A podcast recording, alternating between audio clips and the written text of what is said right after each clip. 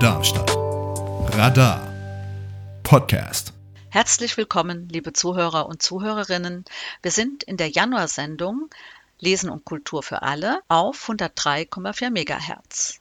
Mein Name ist Felicitas Göbel und ich freue mich, dass ihr wieder zugeschaltet seid. Wir starten mit einer Sendereihe und zwar mit den Interviews und Texten der Finalisten und Finalistinnen des Literaturwettbewerbs von 2023 der Lichtenberg Schule in Darmstadt. Ich beginne zunächst mit einem Interview der Organisatorin des Literaturwettbewerbs und Lehrerin der Lichtenberg Schule, Frau Howie Neddermeier. Jetzt habe ich die Organisatorin des ganzen Schreib-Literaturwettbewerbs der Lichtenberg-Schule. Hier schön, dass Sie Zeit gefunden haben. Wie kam es zu dem Thema Weite?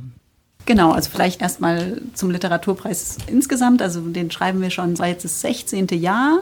Also seit 16 Jahren wird er jedes Jahr einmal ausgeschrieben und äh, wir haben eine Jury aus fünf bis sechs Personen. Das wechselt auch manchmal so ein bisschen, wie viele das sind. Und in dieser Jury überlegen wir uns meistens schon nach dem letzten Literaturpreis, was wir vielleicht für Themen interessant fänden für das nächste Mal. Mhm. Ähm, dann vergeht so ein bisschen Zeit und so im Dezember rum. Ähm, meist, also dieses Mal habe ich so gemacht, dass ich eine E-Mail rumgeschickt habe mit drei Vorschlägen und dann haben wir darüber abgestimmt und weiter ist es geworden. Und wie lange im Voraus wird dann das ausgeschrieben? Also äh, wie lange haben die Schüler Zeit?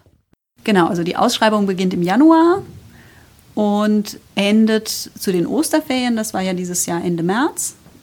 Und dann hat die Jury Zeit, die Texte zu lesen und zu sichten. Und es gibt dann eine Jury-Sitzung Wer genau sitzt in der Jury? Sind es ausschließlich äh, Fachschaftslehrer in Deutsch oder sind da auch eventuell Autoren oder Autorinnen dann noch mit vertreten? Die Jury besteht hauptsächlich aus Lehrkräften. Wir haben ähm, auch ehemalige Kolleginnen dabei.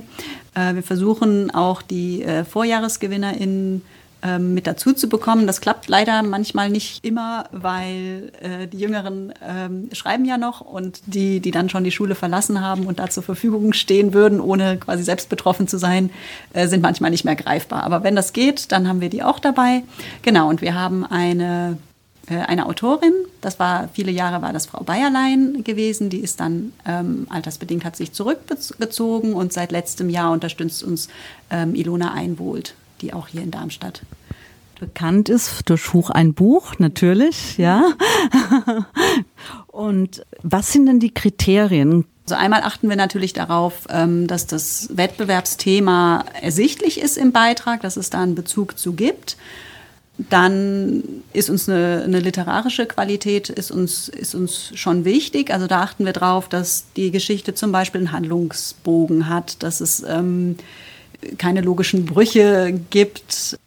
Und dann gibt es so dieses Diffuse, was man nicht so genau beschreiben kann. Wir kriegen eine ganze Menge Texte und wir lesen die. Ähm, und um uns in dieser Menge zurechtzufinden, darf jedes Jurymitglied Sterne vergeben.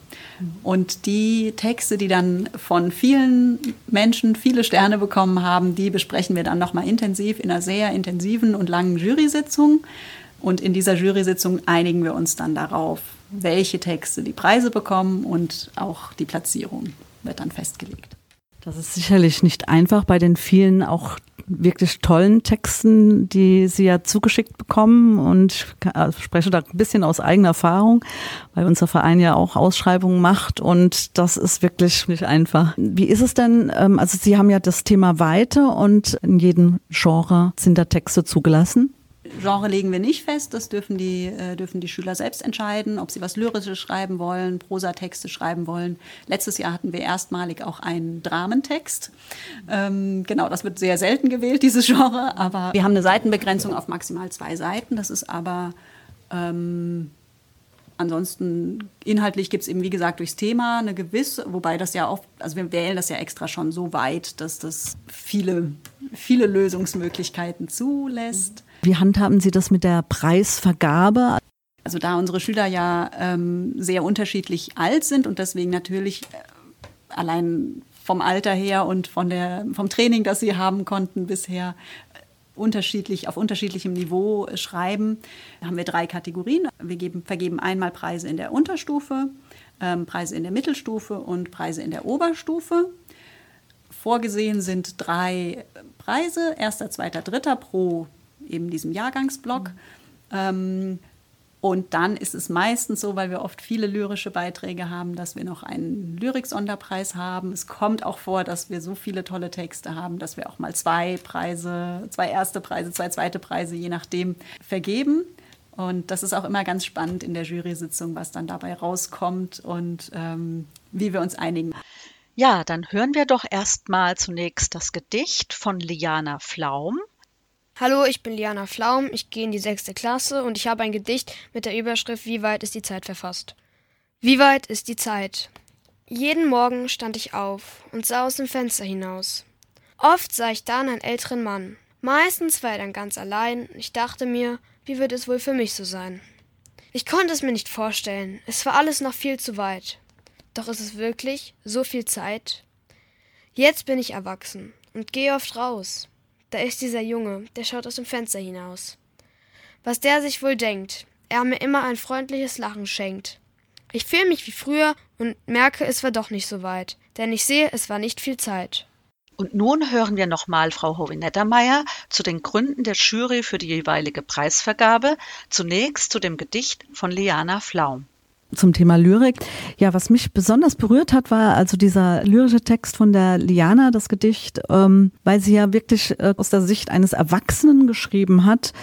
Was war der Grund für die genau. Preisvergabe? Ja, im Grunde haben Sie das äh, schon gesagt. Also das Gedicht hat uns ähm, von seinem Aufbau her äh, sehr überzeugt. Durch die, äh, es ist in zwei Strophen gegliedert. Die erste Strophe quasi aus der Sicht des Kindes geschildert und das wird in der zweiten Strophe, wird dieser Blick umgekehrt. Da äh, schaut eine erwachsene, ältere Person auf dieses Kind beziehungsweise auf ein Kind zurück und reflektiert sein Leben. Und das ist eine sehr reflektierte Herangehensweise und in der Form auch noch sehr schön umgesetzt.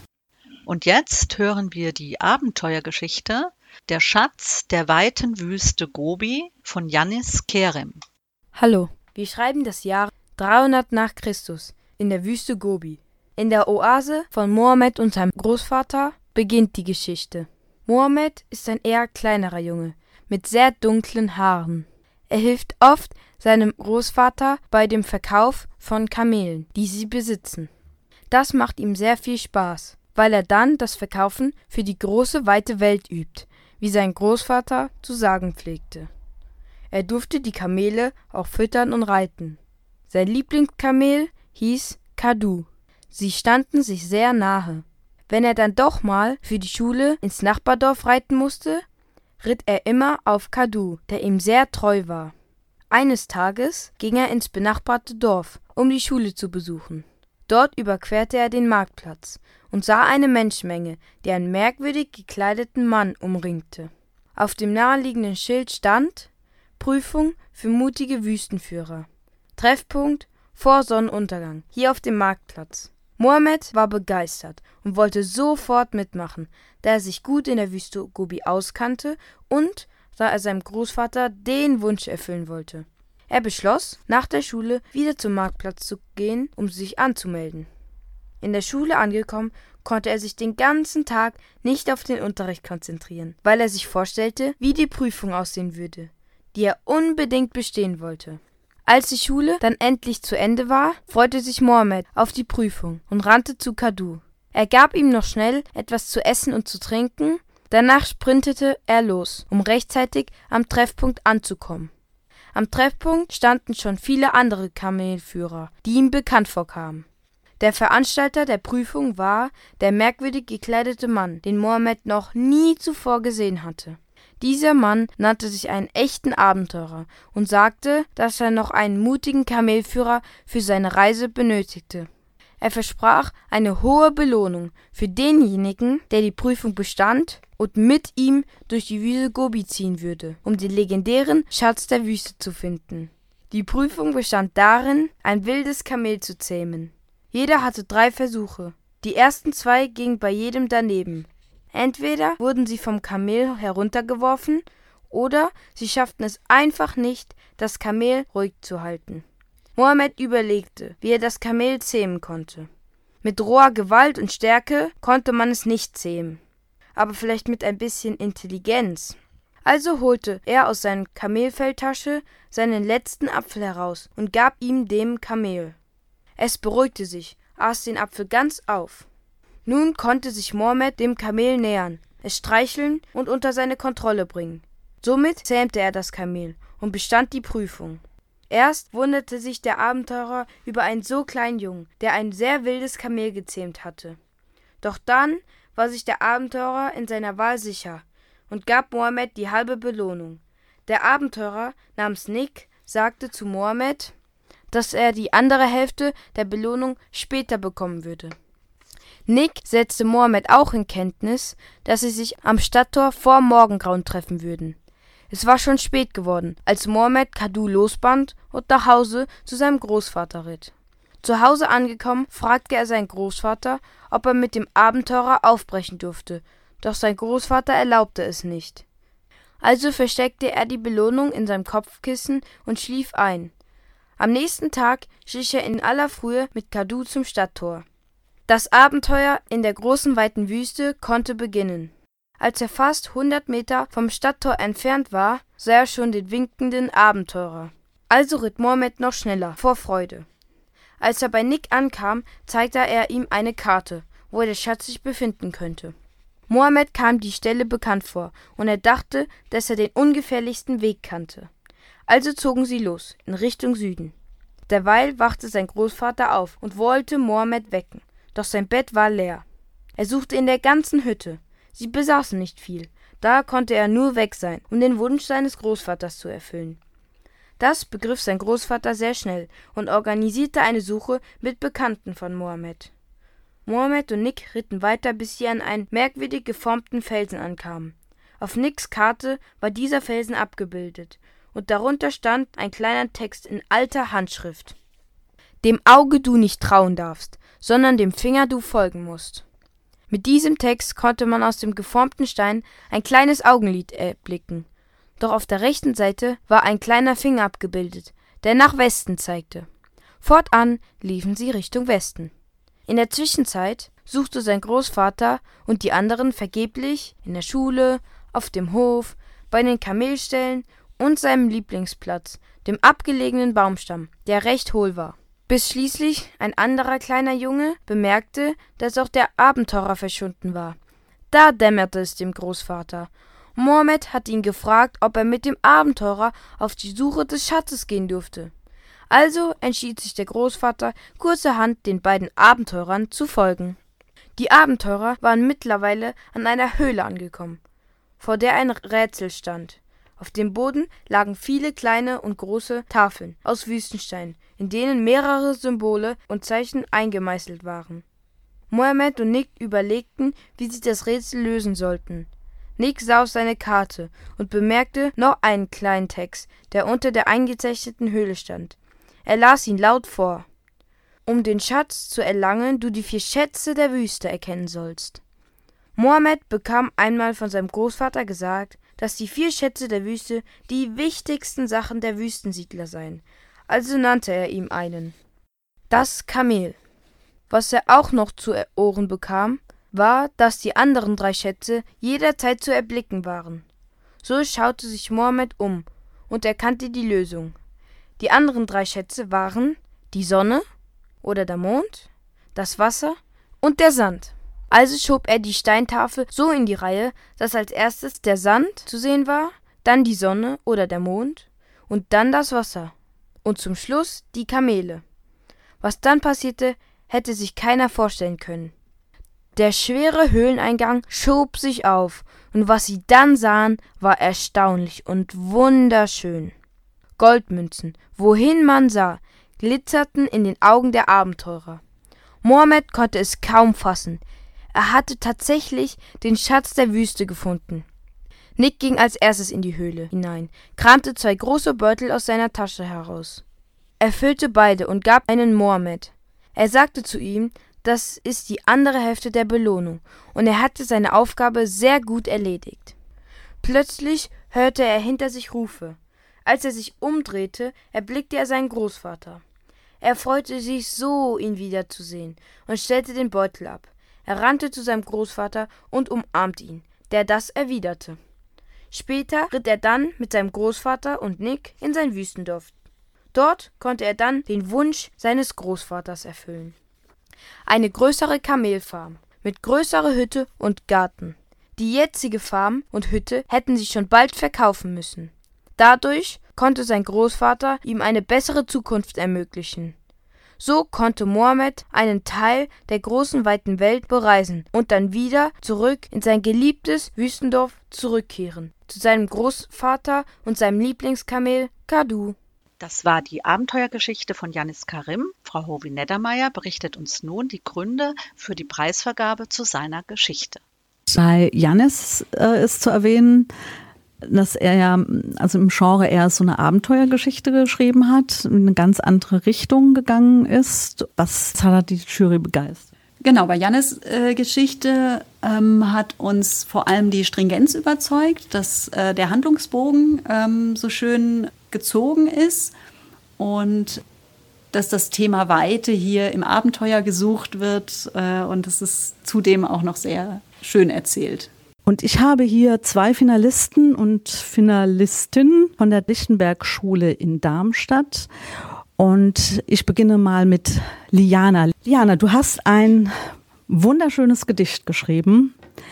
Und es waren sehr vielfältige Texte dabei. Du warst die Einzige, die ein Gedicht geschrieben hat, auch lyrisch. Wie kamst du auf das Thema? Thema war Zeit und wie es wohl für dich oder für die Person ist, wenn sie mal älter wird. Wie kamst du auf dieses Thema? Also ehrlich gesagt, ich hatte erstmal gar keinen Plan dazu. Ich habe erstmal geguckt, was reimt sich denn so auf Weite und was passt dazu. Dann habe ich äh, Zeit herausgefunden und habe dann einfach weitergeschrieben. Also es gibt jetzt wirklich einen Grund dazu. Na, da hast du ja wirklich ganz spontan etwas ganz Tolles quasi aufs Papier gebracht. Und schreibst du öfters Gedichte? Ja, tatsächlich. Ich habe auch letztes Jahr schon ein Gedicht verfasst und ja, genau. Und schreibst du nur Gedichte oder schreibst du auch noch andere Genres? Am liebsten schreibe ich natürlich Gedichte, aber ansonsten schreibe ich auch noch andere Sachen.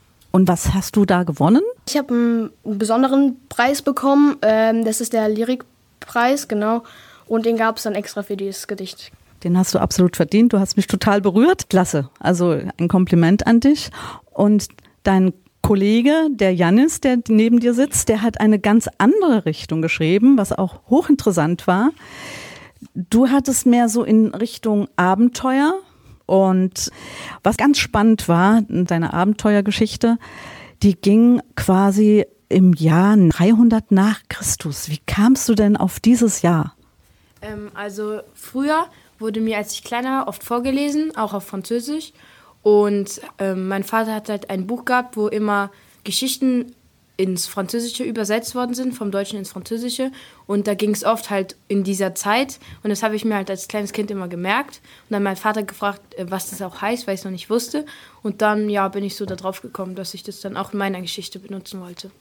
Sehr spannend. Und da ging es um Kamelreiter, äh, die auf Schatzsuche gegangen sind.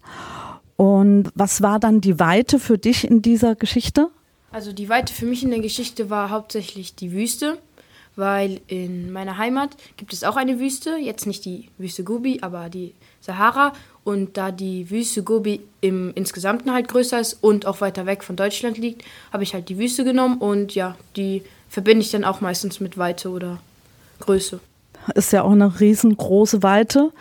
Ja, so junge, junge Autoren und Autorinnen, das ist fantastisch. Janis, schreibst du noch andere Genres? Also, sonst schreibe ich eigentlich nicht andere Sachen, aber was ich aus Spaß einfach manchmal so mache, wenn mir langweilig ist, irgendwie so Comics oder Sprechblasen zeichnen. Für so. Also ich zeichne irgendwie so Strichmännchen und dann mache ich so irgendwelche Sprechblasen dazu oder so. Spannend. Könnt ihr aber vielleicht auch noch mal erzählen, was habt ihr denn sonst noch für Hobbys außer Schreiben? Also ich spiele noch Fußball und ähm, ah, deswegen Fußballtrikot sehe ich gerade. Ja, genau. Ähm, ich spiele gerne Fußball, auch Tischtennis mag ich und äh, Basketball mag ich auch. Und ich habe mal Klavier gespielt und ja. Ich höre raus, hab mal. Also die Priorität ist mehr der Sport. Ja, definitiv. Ich spiele auch Fußball. Ich sehe es auch. Auch T-Shirts. Spielt ihr zusammen? Nein, wir spielen verschiedene Vereine. Okay. Und ähm, früher habe ich auch mal Klavier gespielt. Und ja, mit meinem Vater spiele ich auch auf Tennis. Schön. Ja, und Basketball bin ich jetzt auch in der AG von der Schule. Super. Also ich finde es ganz toll und ihr habt also mich sehr beeindruckt mit euren Geschichten und Gedichten. Macht weiter so, schreibt weiter. Wir, wir sind ja übrigens auch ein Verein, der Lesen und Kultur für alle Verein, der auch einen Sender halt bei Radio Darmstadt hat. Und wir veranstalten auch Schreibwettbewerbe. Also wenn dann mal wieder sowas stattfindet, dann könnt ihr gerne bei uns mitwirken. Dann wünsche ich euch erstmal alles Gute weiter. Tschüss an euch und vielen Dank. In der Sendung Lesen und Kultur für alle zum Thema Literaturwettbewerb 2023 kommen wir nun zu der nächsten Finalistin der fünften Klasse. Und zwar ist das Laura Schmelz mit ihrer Geschichte Das Meer. Hi, ich bin Laura. Das Meer. Ja, es war lange her. Sehr lange. Doch trotz allem konnte ich mich noch sehr gut erinnern. Und jetzt will ich mein Wissen an euch weitergeben. Es war lange her. Ich selbst war nicht dabei, da man auch bedenken muss, dass ich erst zwölf bin. Wieso ich es weiß, wenn ich nicht dabei war? Man hat diese Geschichte im Laufe der Jahrhunderte in meiner Familie weitererzählt. Also, es war im Jahr 912. Und ja, es waren Wikinger. Und heute wird ihnen nachgesagt, sie wären Plünderer. Doch das stimmt nicht. Vielleicht haben sie manchmal ein bisschen über die Stränge geschlagen, doch im Grunde waren sie richtig gute Geschäftsleute. Und meine Vorfahren. Ist doch klar, dass ich sie verteidige. Außerdem haben wir noch etwas ganz Wichtiges gemeinsam. Wir alle lieben die Weite. Doch erstmal fangen wir an. Hell stand am Feuer. Sie hörte, wie es beruhigend knisterte und raschelte und die Glut höher zu kommen schien. Sie dachte traurig, wie ähnlich sie mir ist. Genau wie die Glut versuche ich hier wegzukommen, doch es klappt nicht. Da fasste sie einen Entschluss. Ich werde hier keine Nacht länger mehr bleiben. Auf keinen Fall. Es brachte nichts, hier dumm rumzusitzen und hier zu warten, bis sie alt und grau wurde. Was hielt sie hier noch in diesem nassen, verregneten Skandinavien? Nichts, absolut nichts. Ihre Eltern waren vor mehreren Monaten gestorben. Ansonsten hatte sie hier niemanden. Die Ernte ging hier nicht auf und sie hatte Sehnsucht nach dem Meer. Also gut, es war beschlossene Sache. Sie ging noch heute früh von hier weg. Einige schlossen sie ihr an und sie packten ihre Sachen. Doch allzu viele waren es nicht, da das Meer gefährlich war und bei solchen Reisen immer nur die Hälfte zurückkam oder ankam. Doch die, die mitkamen, waren bereit, das Risiko einzugehen, denn alle von ihnen wollten nur eins, nämlich ein besseres Leben führen. Und als alle an Bord waren, fuhren sie los, mit vereinter Kraft, da sie rudern mussten, war das Dorf schon bald hinter einem Hügel verschwunden. Manche sah man noch vereinzelt winken, doch dann waren irgendwann alle verschwunden. Da sie oben am Deck saß, hatte sie genügend Zeit und zwar zum Nachdenken. Endlich, dachte sie, ich bin wieder auf dem Meer. Wo die Weite mich hinzieht, werde ich ihr folgen. Und doch hatten sie einen Plan, wo sie hinreisen wollten. Sie hatten vor, immer nach Westen zu fahren. So würden sie hoffentlich, so munkelt man, an einen schönen, tollen, wunderbaren Ort kommen. Plötzlich wurde sie aus ihren Gedanken gerissen denn sie waren in einen Sturm gerudert. Der Regen prasselte nur so auf das Deck und der Wind heulte, dass es nur so krachte und ihre Besatzung war bereits an Sicherheit. Sie versuchte, sich unter Deck zu kämpfen, doch sie rutschte immer wieder auf den nassen Deck aus. Gerade als eine Riesenwelle auf sie zukam und sie mit sich reißen wollte, rutschte sie aus. Noch ein paar Meter, dann war sie bei der Luke. Doch die Riesenwelle brauchte auch nur noch ein paar Meter. So werde ich also verenden, am Grund des Ozeans. Wenigstens spüre ich dann für immer den Ozean. Doch dann senkte sich die Welle plötzlich und das Gewitter zog vorbei. Was war denn jetzt los? wunderte sich Hell. Danke, wer immer das auch war, rief sie froh. Doch sie hatte da schon einen Verdacht. Ob es wirklich wahr war? Zumindest hätte sie es so gern. Sie liebte sie nämlich, obwohl ihre Eltern dort verendet waren. Doch sie fühlte sich ihr dadurch noch näher. Ob es wirklich die Weite gewesen war? Wohl eher nicht. Aber wer weiß es schon. Urplötzlich standen ihre Mannschaftskollegen vor ihr und schauten sie mit fragenden Blicken an. Sie wusste es ja selbst nicht so genau, also zuckte sie nur ahnungslos mit den Achseln und ging auf die andere Seite des Schiffes. Seltsam, was hatte sich nur vor ihren Augen abgespielt? Was wollte die Weite ihr nur damit sagen? Was würde passieren? Was würde folgen? So viele Fragen tummelten sich in ihrem Kopf. Doch jetzt gab es erst einmal Abendessen. Es ging nämlich schon bald die Sonne unter. Da sie wach bleiben musste für ihre Nachtruderschicht, war es besser, wenn sie gar nicht erst einschlief. Sie holte sich etwas zu essen und ging schließlich in eine Ecke des Bootes, und so vergingen die Tage, Wochen, Monate und schließlich ein Jahr, als sie das letzte Mal etwas von der Weite gehört hatte, oder wenigstens vom Ozean. Doch eines Abends spürte sie etwas, sie würde schon bald da sein. Das wusste sie. Doch plötzlich schwammen auf der Meeresoberfläche überall tote Fische herum. Was hatte das schon wieder zu bedeuten? Sie kletterte auf den obersten Mast ihres Schiffes. Es war ein Pfeil, und dieser führte in eine ganz andere Richtung, als sie eigentlich vorhatten zu fahren. Sollte sie dem Pfeil folgen?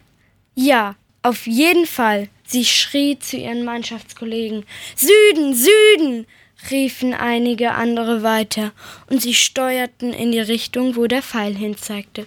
Nach einigen Tagen sahen sie endlich Land. Endlich. In diesem Moment wusste sie, es würde alles wieder gut werden. Die ganzen Mühen waren nicht umsonst gewesen. Sie trafen schon bald in der Bucht ein. Ihr fiel es schwer, die See zu verlassen, doch irgendwann war das Schönste auch mal vorbei. Ihren Mannschaftskameraden fiel es ganz und gar nicht schwer, das Deck und somit auch das Meer die Weite zu verlassen. Aber sie fand es schwierig. Für sie war die unendliche Weite ein zweiter Teil von ihr. Doch schweren Herzens verließ sie schließlich das Schiff. Sie schaute sich um. Was für ein schöner Ort. Überall grünte und blühte es. Das Warten hatte sich also gelohnt. Endlich war sie da, und trotz allem war sie nicht so recht glücklich. Hell erkundete erst einmal die Gegend. Sie ging in einen Wald hinein, wo komische grünliche Seile von den Bäumen herabhingen. Sie ging weiter und immer tiefer in den Wald hinein. Auf einmal sprach eine Stimme hinter ihr. Was suchst du hier, Hell? Hell drehte sich erschrocken um. Wer hatte dort gesprochen? Es war ein kleiner Affe. Was bist du? fragte Hell. Meinst du damit meine Gestalt oder was ich wirklich bin? Beides antwortete ihm Hell zögernd. Von außen sehe ich aus wie ein Affe, der sprechen kann, aber im Inneren bin ich die Weite, sagte der Affe. Die Weite? Ja, die Weite. Ich bin die Verkörperung von Wüsten und Meeren. Ich kontrolliere sie. Ich weiß, du suchst ein besseres Leben. Baue hier und du wirst hier leben können. Nach diesen Worten verschwand er. Hell war einfach nur noch erstaunt, und doch war sie einfach nur glücklich. Sie hatte die Weite kennengelernt, und sie konnte hier wohnen. Noch ehe sie es sich versah, stieß sie einen Freudenschrei aus. Alles musste raus aus dem letzten Jahr. Ja!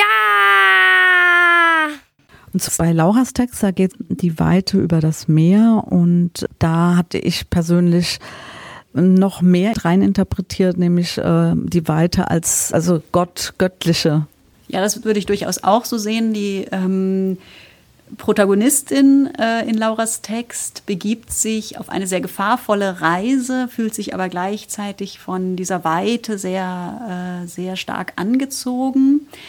Ähm, Laura findet dann am Schluss eine Personifikation für die Weite, äh, die sich in, in einem kleinen Affen materialisiert und dann aber auch gleich wieder verschwindet. Also zumindest diese, diese Figur, diese Person, Personifikation verschwindet wieder, die Weite an sich bleibt ähm, und wird zu einer Freundin der ähm, nun angekommenen Protagonistin, die jetzt zwar nicht mehr sich in der Weite auf dem Meer befindet, aber trotzdem noch diese, diese Verbindung spürt. Ähm, zu, äh, zudem hat Laura ein wie wir finden, für ihr noch sehr junges Alter eine sehr schöne, bildreiche Sprache. Sie hat, äh, sie hat teilweise Atmosphäre eingefangen, wenn, wenn das Lagerfeuer beschrieben wird, dann wird das, dann knistert das mhm. Lagerfeuer. Man kann sich da so richtig, man kann sich da so richtig reinfühlen in mhm. diese, in diese Atmosphäre und das, das ist Laura sehr gut gelungen und deswegen hat sie bei uns den ersten Preis bekommen. Sehr schön. Wir kommen zu unseren nächsten Finalisten, nämlich Tom Schmidt. Er geht in die siebte Klasse mit dem Titel Weite. Und da hören wir jetzt zunächst rein. Hallo, mein Name ist Tom. Ich komme aus der 7c der Lichtenberg-Schule und mit meinem Text zum Thema Weite habe ich den zweiten Preis des Luhe Literaturpreises 2023 gewonnen. Viel Spaß beim Zuhören. Weite. Der Weltraum, unendliche Weiten. So begannen damals die Episoden der Fernsehserie Raumschiff Enterprise. Dort oben im Weltraum genießt nicht nur die Besatzung des Raumschiffes die unendlichen Weiten. Seit jeher sind wir Menschen von der schier unvorstellbaren Größe des Universums fasziniert. Der alte Seemann, der sein Leben lang schon die Ozeane bereist, die etwa 80 Prozent unseres Planeten bedecken, ist noch immer begeistert von der Weite der blauen Wassermassen, auf denen man tagelang unterwegs sein kann, ohne Festland zu entdecken. Der Anführer einer Wüstenkarawane, der sich jeden Tag in der größten Sandwüste der Welt, der Rub al-Shali, befindet, empfindet sie noch immer als Wunder der Natur. Die trockene Weite der wandernden Sanddünen findet er beinahe berauschend. Die amerikanische Paris, Lebensraum der indigenen Bevölkerung des nordamerikanischen Kontinents und zahlreicher Tiere, kann man stundenlang mit dem Auto durchqueren, ohne auch nur Anzeichen von Zivilisation vorzufinden – wie schön finden wir Menschen diese kilometerlangen, kerzengeraden Highways durch die Weiten der Steppen der Prärie. Die Serengeti, man nennt sie die Endless Plain, ist jedes Jahr Schauspiel der großen Migration, bei der riesige Herden von wildlebenden Huftieren wie Zebras und Gnus auf der Suche nach Nahrung hunderte Kilometer zurücklegen. Der Traum eines jeden Safari-Touristen, für den die Reise nicht nur wegen der Tiere, sondern vor allem auch wegen der Weite des Landes ein unvergessliches Abenteuer bleibt. Die Tundra in Nordeuropa. Ewige, geradezu kälteanziehende Flächen, die jeden schwärmen lässt, der schon einmal dort war. Denn alle finden die Weite dieses kalten Landes fast schon meditativ. Ungefähr 100 Meter über der Erde schwebt ein Heißluftballonfahrer in seinem Ballon dahin. Will da oben die Weite genießen und aus seinem normalen Leben fliehen, das sich unten auf der Erde jeden Tag wiederholt. Der Südpol, der jeden mutigen Abenteurer dazu einlädt, ihn zu bezwingen. Und sie alle wollten genau an diesen einen Ort, um Weite zu erleben. Ein Bauer, der gerade sein eigenes Feld umpflügt, ertappt sich schon mal bei dem Gedanken über die schöne Weite dieser hügeligen Landschaft, der er seinen Lebensunterhalt verdankt. Weite. Etwas, was uns träumen lässt, Wünsche wahr werden lässt und uns von tiefstem Herzen erfüllt. Die Weite ist nicht nur ein Wort, es ist ein Gefühl. Etwas, das uns in unserem Alltag durch den einfachen Gedanken daran vorantreiben kann, uns Lust darauf macht, Neues zu entdecken. Wir sehnen uns danach. Doch ist die Weite tatsächlich dieser romantische Traum der Freiheit, Unbekümmertheit, Unbeschwertheit? Ist Weite nur gut? Die Besatzung des Raumschiffs Enterprise hat jahrelang ihre Familie nicht mehr gesehen und am Schluss geht es ihnen doch nur darum, wieder nach Hause zurückzukehren. Dem alten Seemann geht es ähnlich. Auch er hat seine Geliebten jahrelang nicht mehr gesehen und vermisst sie sehr. Der Anführer der Wüstenkarawane sehnt sich nach Gesellschaft. Es macht ihn vielleicht traurig, denn viele schöne Gespräche entgehen ihm. In der Prärie wurde durch Highways und Ansiedlungen viel vom Menschenhand zerstört. Und damit ist nicht nur Lebensraum für Tiere verloren gegangen, sondern auch der ursprüngliche Lebensraum der indigenen Bevölkerung. Heute leben sie nämlich oft in abgetrennten Reservaten. Wie empfinden Sie wohl die Weite um sich? Ist Weite nicht auch Abgrenzung? Auch der Safari-Tourist ist am Ende seiner Reise froh, wieder nach Hause zu kommen, denn er vermisst seine Wohnung. Und hier insbesondere die warme Dusche, aber vor allem seine Familie und Freunde. In der Tundra mag es zwar viel Weite geben, doch für die Insassen der dort erbauten Arbeitslager ist das wohl ein schwacher Trost. Die oft politischen Gefangenen werden auf diese Weise von der Öffentlichkeit abgeschirmt, um sie mundtot zu machen. Dabei hilft die Weite der Tundra. Der Heißluftballonfahrer ist froh, wenn er heil wieder auf die Erde kommt. In seinem Haus erwartet seine Familie ihn nämlich schon sehnsüchtig, und als der Ballonfahrer am nächsten Tag ins Büro geht, genießt er die Nähe zu seinen Arbeitskollegen, denen er von seinem luftigen Abenteuer erzählen kann. Am Südpol ist die Bevölkerungszahl gleich null. Und das hat auch einen Grund. Menschenfeindliche Lebensbedingungen. Wer würde dort ewig verweilen wollen? Nach einem Tag Traktor drüben, auf dem weiten Feld, kann der Bauer wohl das Gekicher seiner Kinder gar nicht mehr erwarten den Duft eines schönen Abendbrots und die Zuwendung seiner Frau. Nach so viel Weite und Einsamkeit ist es nämlich für ihn immer schön, wieder Nähe zu verspüren. All diese Personen haben eine Sache gemeinsam. Sie sind gerne allein. Die Weite gibt ihnen ein Gefühl der Freiheit. Und doch, sie fühlen sich irgendwann einsam. Und allein sein mag auf Dauer niemand. So schön die Weite auch sein mag. Weite ist gut. Aber Nähe zu Menschen und Gesellschaft ist am Ende doch viel besser. Oder? Ja, Tom, das finde ich auch. Das war der Text von Tom Schmidt mit dem Titel Weite.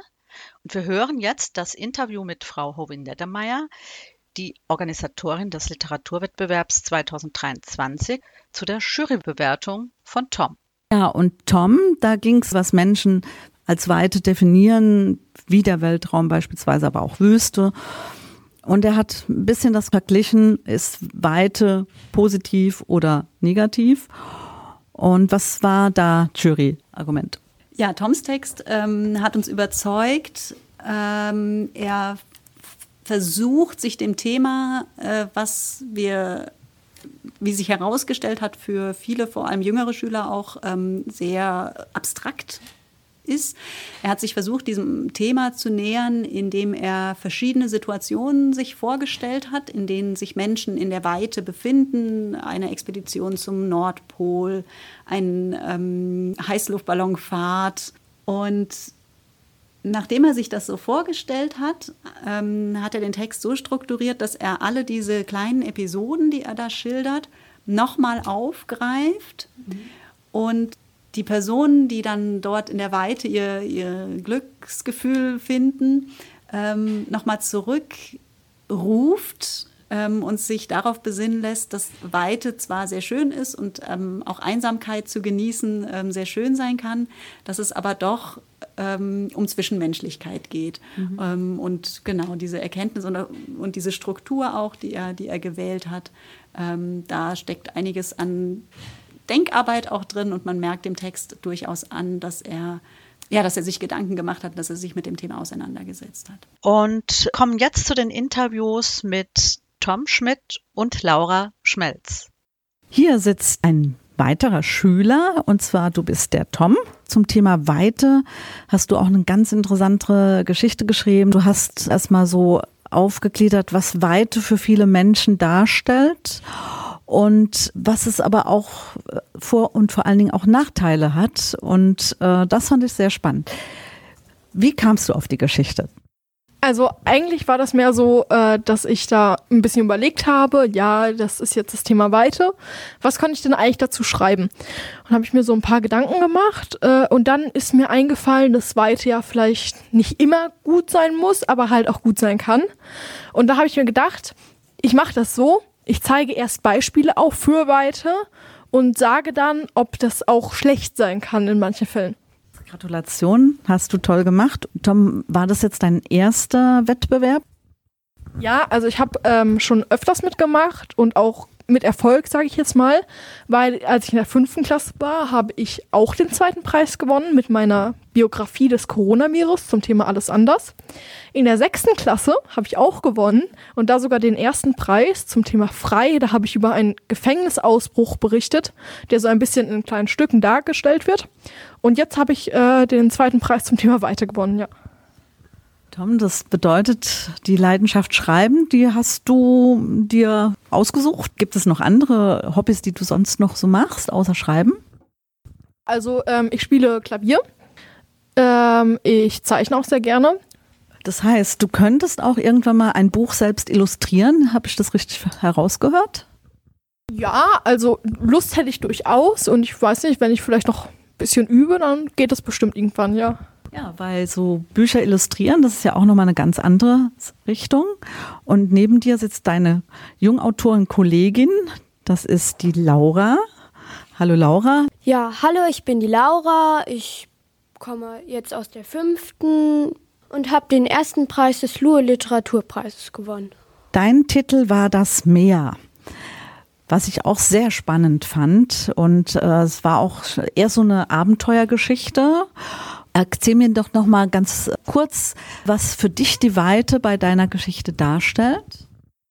Also für mich heißt Weite Freiheit teilweise auch, weil du bist durch die Weite auch frei. Du kannst dich frei bewegen und das ist für mich Freiheit. Das hast du auch sehr schön in deiner Geschichte das Meer äh, vermittelt und da ging es auch um die Wüste und es war ja nicht nur die Weite in der Ferne, sondern Weite auch mehr schon fast so wie Gott. Ja, eigentlich schon. Und was sind denn deine weiteren Hobbys? Also meine weiteren Hobbys, ich spiele Akkordeon, das nennt man auch Schifferklavier, spielt man teilweise auf Schiffen. Ähm, ich zeichne auch sehr gerne, vor allem Menschen und ja, tanze auch gerne. Schön. Und Laura, war das übrigens auch dein erster Wettbewerb oder hattest du auch schon mal Preise woanders gewonnen? Nee, das war eigentlich jetzt mein allererster Wettbewerb. Das heißt, dein erster und hast schon einen Preis gewonnen? Ja. Super, Gratulation, das ist toll. Und ihr werdet sicherlich beide weiterschreiben. Ja, ich denke schon, dass ich weiterschreiben werde. Und ich weiß nicht, wann das war. Ich glaube, vorgestern habe ich mich sogar an eine neue Geschichte gesetzt, in der ich jetzt selber schreiben kann und kein Thema vorgegeben habe. Toll. Habt ihr denn auch schon mal dran gedacht, vielleicht sogar ein eigenes Buch zu schreiben? Ja, also gedacht hat man sich natürlich schon mal. Und irgendwie, ich finde es auch ganz interessant, die Vorstellung, dann in den Buchladen zu gehen und sehen, ach, das ist ja mein Buch. Und dann auch zu wissen, oh, das ist, ich finde, das ist eine schöne Geschichte und das fände ich schon ziemlich toll, ja arbeitet dran. Das fände ich auch toll und ich würde mich auch sehr freuen, von euch weiter zu hören. Auch bei Radio Darmstadt natürlich. Dann erstmal vielen, vielen Dank an euch. Ihr habt tolle Geschichten geschrieben. Ich wünsche euch beiden weiterhin viel Erfolg. Das war der erste Teil unserer Sendung zum Thema Literaturwettbewerb 2023 der Lichtenberg-Schule in Darmstadt. Diese Sendereihe hat insgesamt drei Teile, da wir alle Finalisten und Finalistinnen vorstellen möchten. Heute hörten Sie die Texte von Liana Flaum, Janis Kerim, Laura Schmelz und Tom Schmidt. Die nächste Sendung findet am 28.02.2023 statt mit den Finalisten Salams Ruhr, Tim Heschler und Ella Ziegert. Ich bedanke mich an unseren Redakteur Aurelian. Tschüss, eure Felicitas.